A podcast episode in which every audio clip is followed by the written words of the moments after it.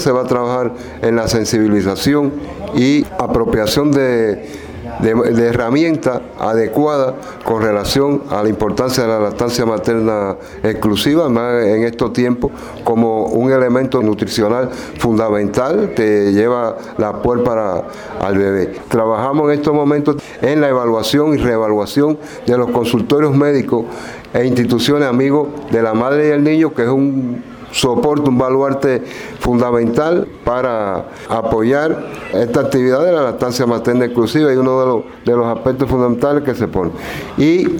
trabajamos conjuntamente con eh, la Federación de Mujeres Cubanas, los CDR, el PAMI, el equipo de educación y promoción para la salud y la parte de la comunicación, en lo referente a reactivar los grupos de apoyo a la lactancia materna exclusiva. Estos grupos son creados en las comunidades, son creados en los barrios, con el objetivo de apoyar a la puérpara en ese momento que está lactando en sus quehaceres o el cuidado de otros menores, el cuidado de adultos mayores que están a cargo de ella, para que ella pueda lactar eh, en ese momento con tranquilidad y que eh, sea eh, un placer tanto para ella como para el bebé.